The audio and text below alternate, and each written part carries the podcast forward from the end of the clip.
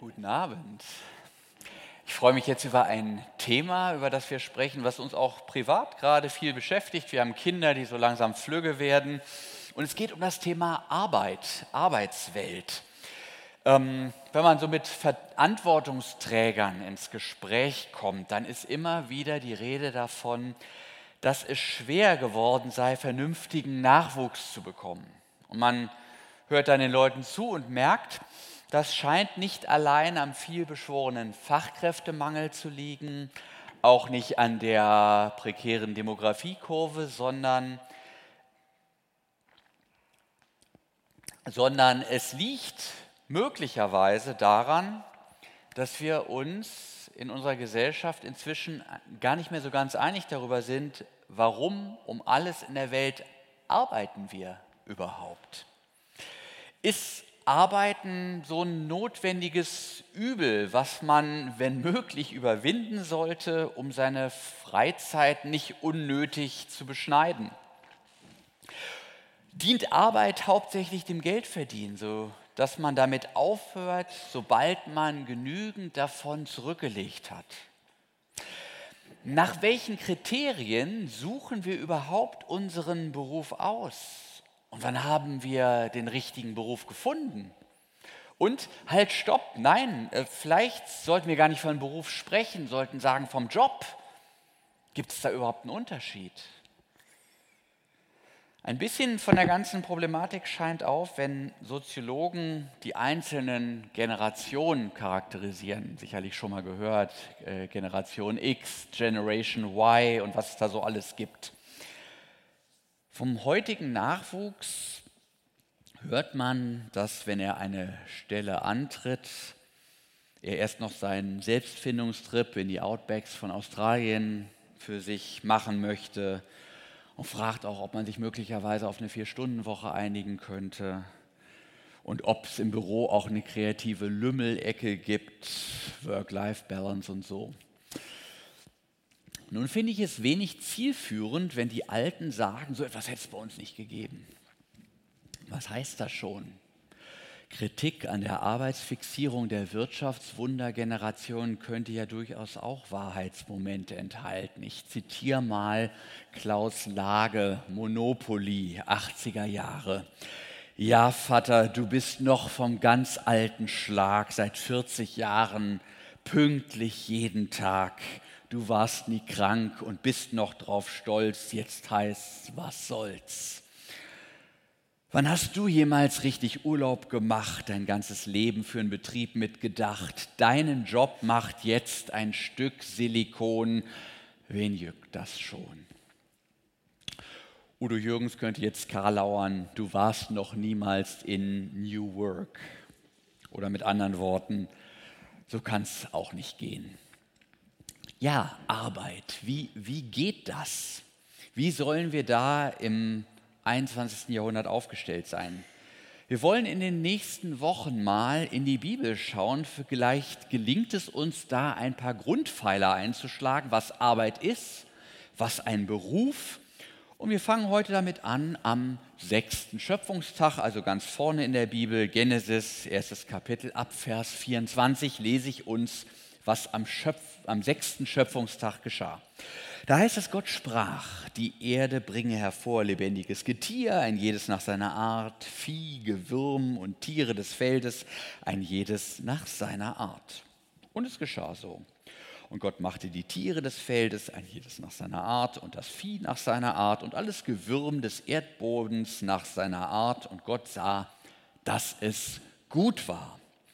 Und Gott sprach, lasst uns Menschen machen, ein Bild, das uns gleich sei, die da herrschen über die Fische im Meer und über die Vögel unter dem Himmel und über das Vieh und über die ganze Erde und über alles Gewürm, das auf Erden kriecht.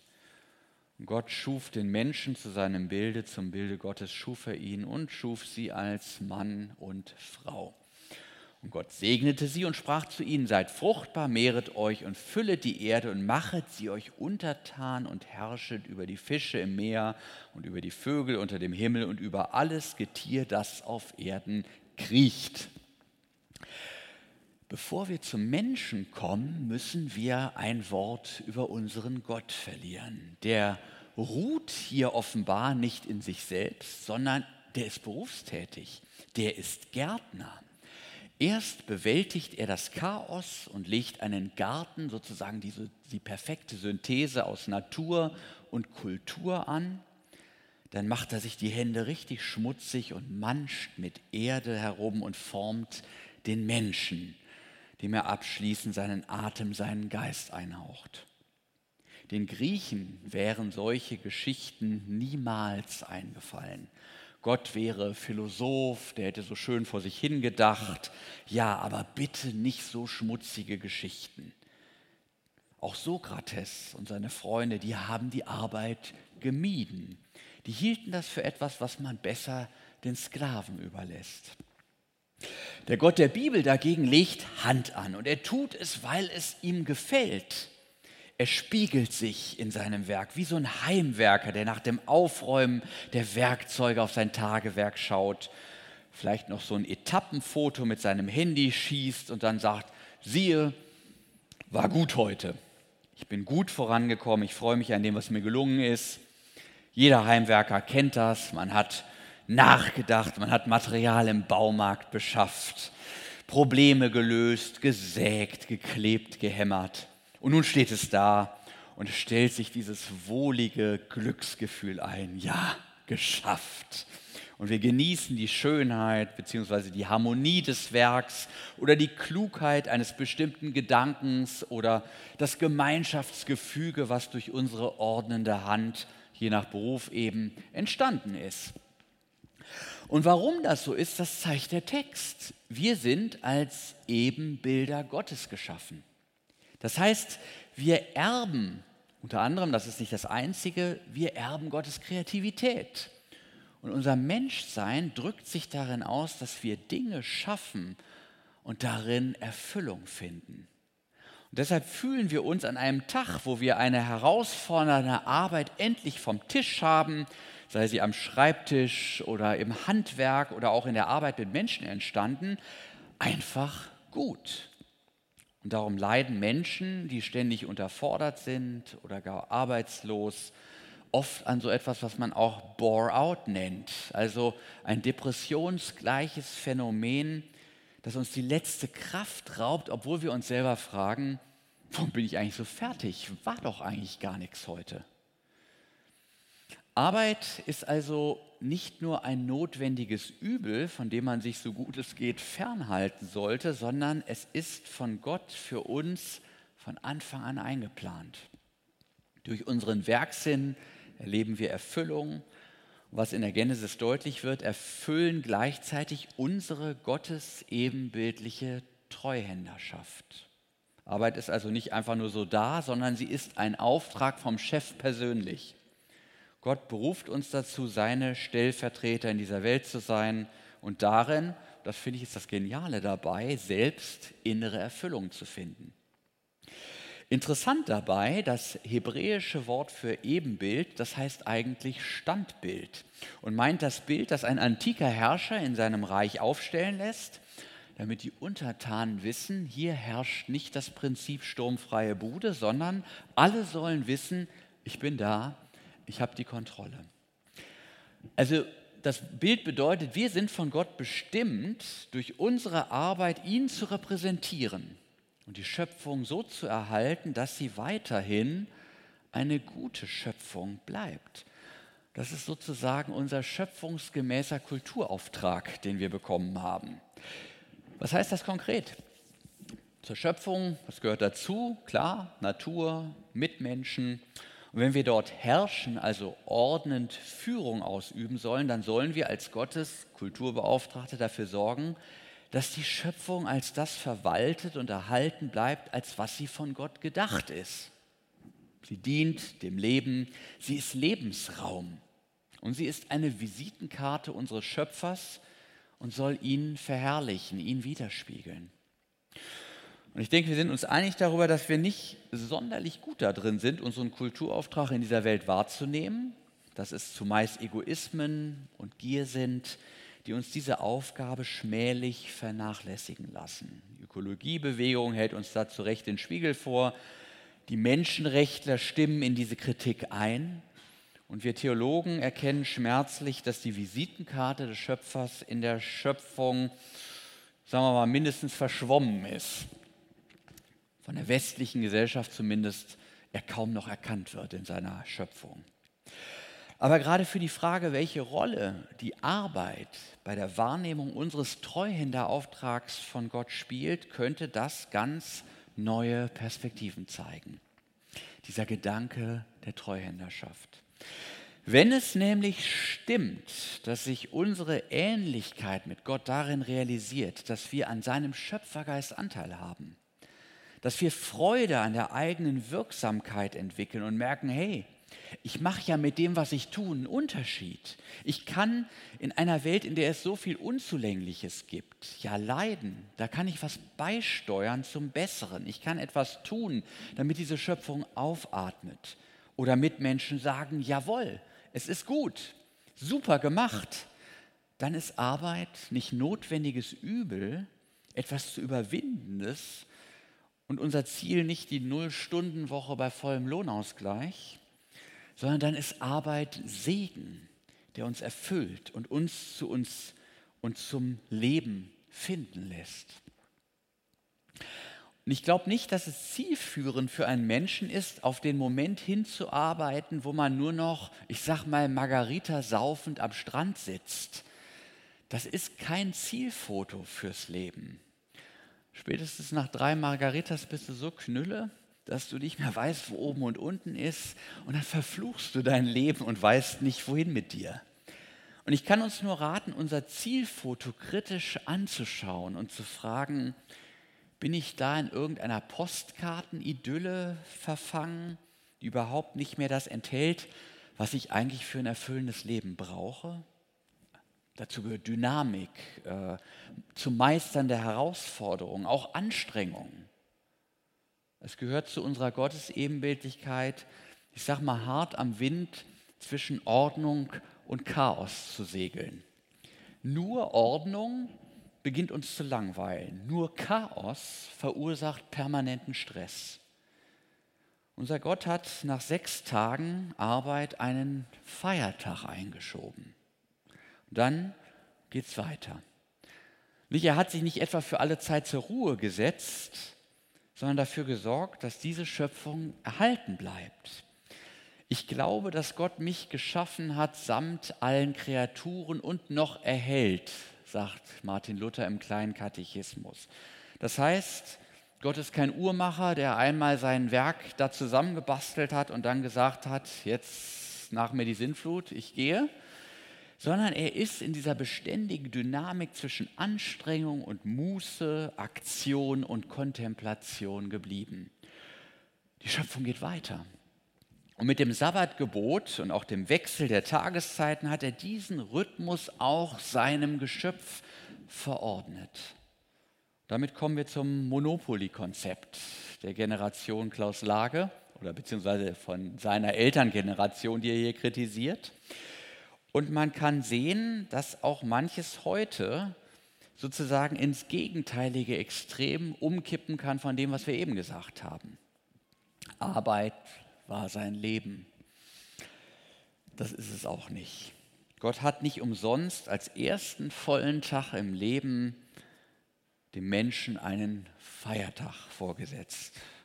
Und unsere Verfassung spricht etwas drollig von einem Tag zur seelischen Erhebung. Müsst ihr mal reingucken. Aber das ist genau der Punkt. Dem Gott dem Menschen erst einmal gleichsam Urlaub verordnet, sagt er, du bist nicht zum Arbeiten geschaffen, etwa als Sklave der Götter, wie man es in anderen Schöpfungsmythen hat, um ihre Drecksarbeit zu verrichten, damit die dann in Ruhe irgendwie Party machen können. Nein, nein, sondern du bist da, einfach weil ich dich will, weil ich meine Liebe und Gnade dir schenken möchte. Vergiss das nicht. Du bist nicht Mittel zum Zweck, sondern du bist, Immanuel Kant hat gesagt, Endzweck, das ist so schön barock. Also mit anderen Worten, du hast Würde, du bist nicht verrechenbar. Die Würde des Menschen ist unantastbar, sagt unser Grundgesetz, wieder sehr weise. Nun sagt sich mancher, ja, schöne Worte, Mann, aber Sklaverei ist ja nun wirklich nicht unser Problem. Vorsicht, sagt Gott, ihr Menschen neigt nämlich dazu, das ganz tricky anzugehen. Ihr versklavt euch gern selber. Ihr tut das freiwillig, weil ihr beispielsweise aus der Arbeit euren Selbstwert ziehen wollt, weil ihr eure Leistung dazu heranzieht, um euren Wert als Menschen zu definieren. Und dann beginnt ihr ein Bild von euch zu pflegen und zu verehren, das dann plötzlich zum Sklaventreiber wird und euch Beine macht, weil ihr diesem Bild um jeden Preis entsprechen wollt. Es gibt verschiedene Spielarten davon, wir kennen sie alle. Die Karriereleiter gibt manchem das Gefühl, ganz hoch hinausgekommen zu sein. Und manchmal übersieht er dabei, dass das, was er dafür hält, in Wirklichkeit ein Hamsterrad ist. Und er läuft und läuft und läuft, bis ihn Burnout oder Herzinfarkt bremsen. Mancher versucht seine Leistung in Reichtum und Statussymbolen zu verewigen. Ich sorge dafür, dass meine Nachbarn an der Größe meines Hauses, an der Exklusivität meines Autos erkennen, dass ich es zu etwas gebracht habe.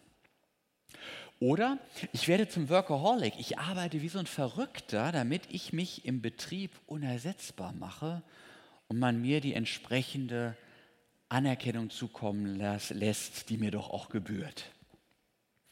Und Gott sagt, damit sowas nicht passiert, nimm dir regelmäßig Zeit für die sogenannte seelische Erhebung. Nimm Maß an deinem Schöpfer, dann relativiert sich deine Größe in beide Richtungen. Gott baut dich auf, weil er dich um deiner selbst willen liebt, auch wenn mal was in die Hose geht. Er steht zu dir und er zeigt dir mit Blick auf ihn das Maß aller Dinge.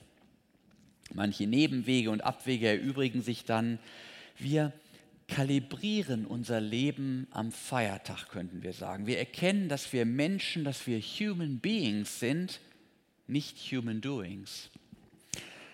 Und wir erkennen die Gefahr der Vergötzung und der Verabsolutierung von Arbeit. Wir sehen die Gefahr, die uns, wichtig zu, uns zu wichtig zu nehmen und kommen so besser damit zurecht, wenn wir einmal in Rente gehen. Das hört ja irgendwann auch mal auf. Für manchen von euch hat es bereits aufgehört. Wenn wir keine Sekretärin mehr haben und 20 Angestellte und einen Dienstwagen mit Fahrer, wenn es ruhig wird um uns und wir Mensch minus Amt sind, ich habe in Potsdam in einem Stadtviertel gewohnt, wo manche ehemalige Führungskraft und Leute aus dem öffentlichen Leben ihre dritte Lebenshälfte verbringen.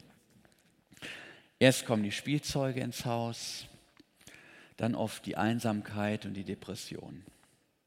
Der Feiertag, die Unterbrechung des gewohnten Lebensrhythmus und insbesondere der Gottesdienst sind Ausrichtungshilfen, um diese Sackgassen der Vergötzung zu vermeiden. Nicht Götzen sind ja das, an das wir uns hängen und wenn sie nicht mehr da sind, merken wir, dass alles zusammenbricht. Ja, warte mal, wohin will ich eigentlich mit meinem Leben? Dazu hilft uns der Feiertag. Wohin will ich mit meiner Arbeit? Wozu dient sie? Wem dient sie? Nur mir? Oder möchte ich an Gottes schöpferischer Kreativität teilhaben und an der Kultivierung seiner Welt teilnehmen, indem ich die mir gegebene Leidenschaft, meine Fähigkeiten, meine Ressourcen nutze, um Leiden zu mindern, um Schönheit zu mehren, um Gutes weiterzugeben. Ich bin der Ansicht, wir sollten als Christen auskunftsfähig sein, wie wir uns beruflich an diesem Kulturauftrag beteiligen. Wir sollten uns Gedanken machen, was das für unseren Qualitätsanspruch in der Arbeit bedeutet, indem wir uns beispielsweise klar machen, dass wir in unserem Tun Repräsentanten des Schöpfers sind. Tja, was heißt das? Als Lehrerin, als Verkäufer, als Ärztin, als Tischler oder auch als Großeltern. Es muss ja nicht unbedingt Erwerbsarbeit sein.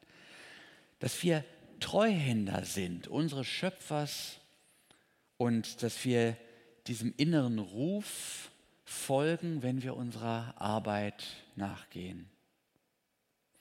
Wir werden dabei vermutlich auch eine Erfahrung mit unserem Zugang zum Arbeiten machen. Arbeit ist da nicht in erster Linie etwas, was man tut, um zu leben, sondern es ist etwas, wofür man lebt. Dann wird der Job zum Beruf, weil Gott uns dahin ruft. Das verändert unsere Perspektive auf unser Leben, auf unsere Arbeit entscheidend. Mehr dazu beim nächsten Mal. Amen.